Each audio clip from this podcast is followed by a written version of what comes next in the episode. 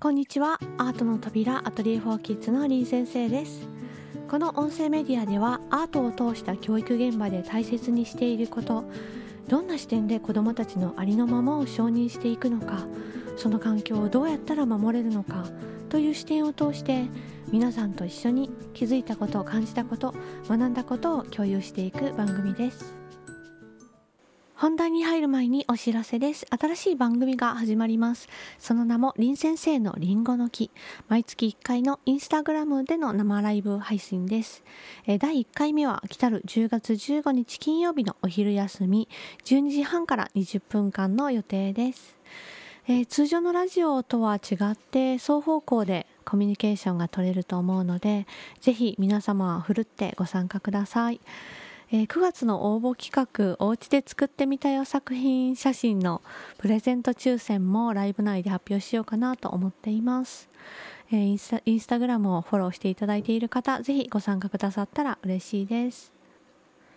さて今回は質問や相談ではないのですが保護者の方からいただいたメッセージであ素敵なものが詰まってるなと思ったものがあったので皆さんにもシェアしようかなと思います。え年中さんの弟と3年生のお姉ちゃんのお母様からです。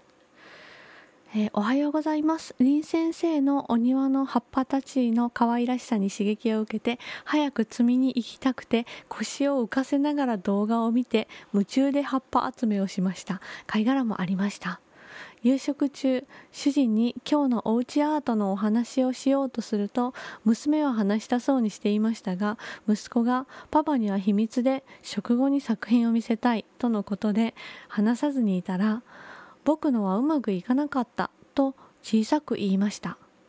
いつものように迷いなくガガッと創作した後はいざ虫取りへだった息子ですが作品を見せたいでも思うようにいかなかった作品だという残念なような気持ちを複雑に持っていることが分かり心の成長に内心うなりつつ短く「ママはデコボコが面白くて好きだけどなぁ」と伝えると安心したように自分で秘密でって言ったのにどんな風に作品を作ったのかおしゃべりが止まらなくなりました。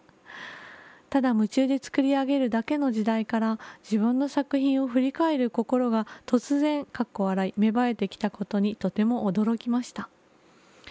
いつもは創作に喜怒哀楽が伴いがちな姉はかっこ笑い。今日はゆったりとイメージ通りに作り上げることができたので終始弟の話に言葉を挟むことなく食事や会話を楽しんでいました。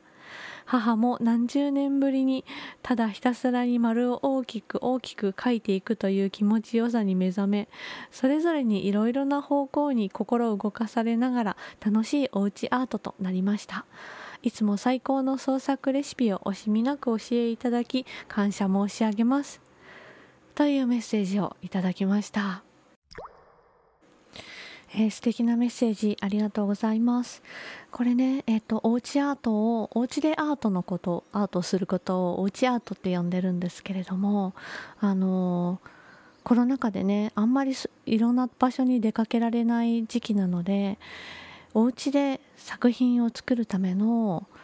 こう、ちょっとしたヒントになるような創作レシピを林先生が作ってみたらこうなったよっていう動画をね配信するようにしてから何ヶ月か経ってるんですけれどあのやってみたよっていうあのお知らせお便りがすごくあのたくさん届いてきて嬉しいなと思っているところなんですが今回多分ね一番新しいあの葉っぱをあの拾ってきてフロッタージュをするっていう回を見てくれたとみたいですね。であの何がね素敵かなって思ったかというと気づいた方いらしたかなわからないんですけれどあの弟くんが「僕のはうまくいかなかった」と小さく言いましたっていうくだりがあったと思うんです。こう作ってる時は迷いなく一気に創作してもう虫取りをしてたのでそんなことを内に秘めていたとは多分お母さんはもう気づいてなかったと思うんですがあのふと作品のことをおうちアートのことをお父さんに話す段になって僕のはうまくいかなかったってつぶやいたんですよね。でそのことにお母様があなるほど。作品を見せたいけどでも思うようにいかなかったっていうその複雑な気持ちを持っているっていうことに気がついてそのことをねただそのまんま捉えるのではなくてあこれは彼の心の成長なんだなっていうふうに捉えたということにあの感動したんですね。でお母様が何て言ってあげたかというとママはそのデコボコしたところが面白くて好きだけどなって言ったんですよねそうするとどうなったかというと安心したようにあの自分で秘密にしておくとか言ってたくせに どんな風に作品を作ったのかもおしゃべりが止まらないっていう風になったんですよね。でこれもしかしたらそのまんま言葉通りに取るとそれがネガティブなことだっていう風に捉えてしまいがちかもしれないんですけれどそれがねあ成長しているんだな彼は葛藤のようなものを抱き始めたんだっていう風に捉えるっていうことってすごくねもう本当にこちら側の大人側のその捉え方一つなんですけれどもそれがね彼にとっての世界の捉え方にも大きく影響しているはずだよなっていうふうに思ったんですよね。大人側がどんなふうにその捉えてあげるかっていうことでもう一緒になって悲しむのか。それともいやあのママは好きだけどっていうふうに言ってあげられるのか。でそれはあのよく観察してみると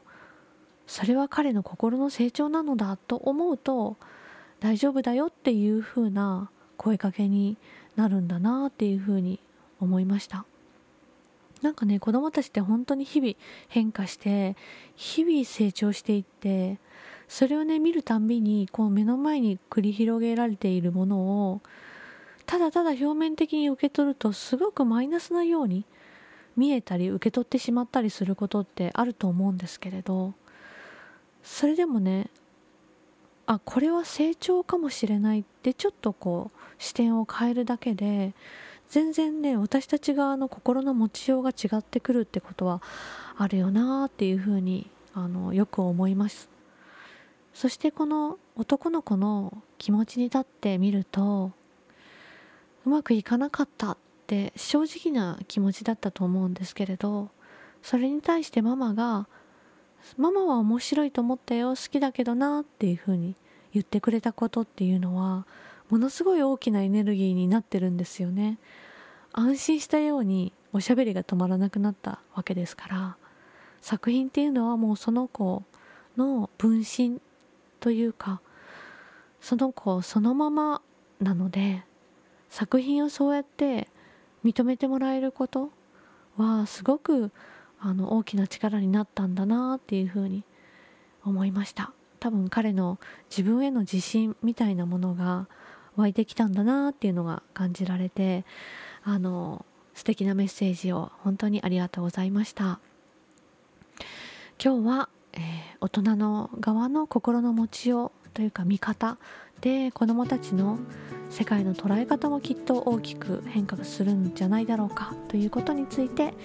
シェアしてみました。またねあのお家でお家アートを作ったよっていう時はあのまた写真とかメッセージとか送ってくださったらとても嬉しいです、えー、それでは最後に今日も歌をお届けしようと思います。いつもお送りしているあのカリンバは5人のアコースティックバンドなんですが、えー、そのベースである文ちゃん田中文久さんと、えー、リンでスピンオフして「リン文」っていうのをやってるんですがあの音楽のついた物語を作ってその読み聞かせをしたりみたいなことをするユニットなんですが、えー、そのユニットで作った曲お送りしようと思います。あの子供たちのね生きていく道っていうのはお父さんとお母さん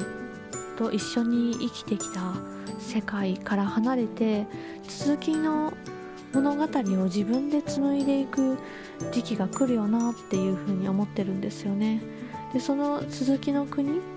はもう自分の足で旅をするみたいな感じで自分で自分の道を選んでいっていいんだよ。選ぶ道が正しいんだよっていうようなことをそういうメッセージを込めて作った曲をお送りしようと思います。なんかねまさにアトリエ4キッズで子どもたちに伝えているようなことだなと思ったので今日は、えー、臨文で「君の道」をお届けしようと思います。それではまた次回ラジオでお会いしましょう。林先生でした。君が見てる続きの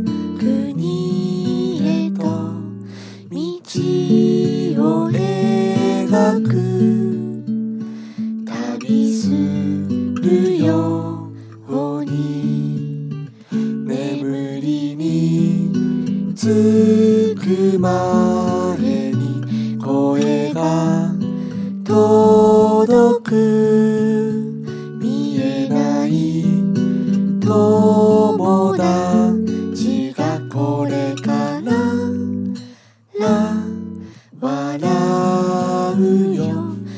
心の向くままに道は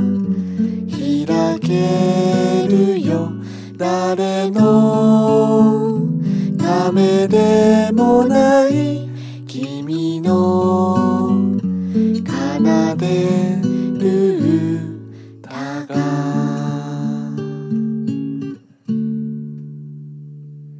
君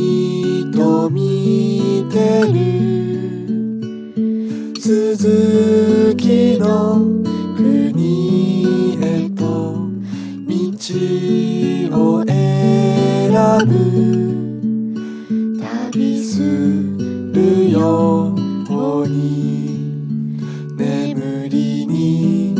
つく頃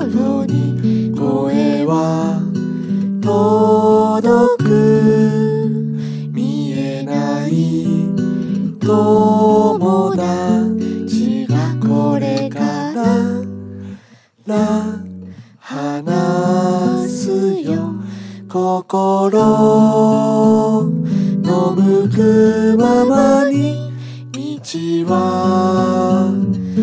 開けるよ。誰のためでもない。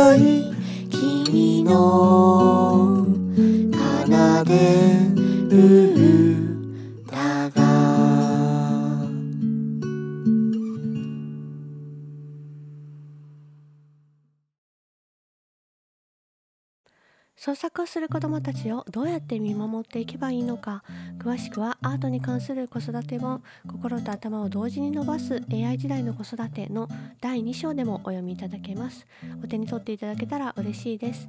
概要欄からリンクを貼っておきますね。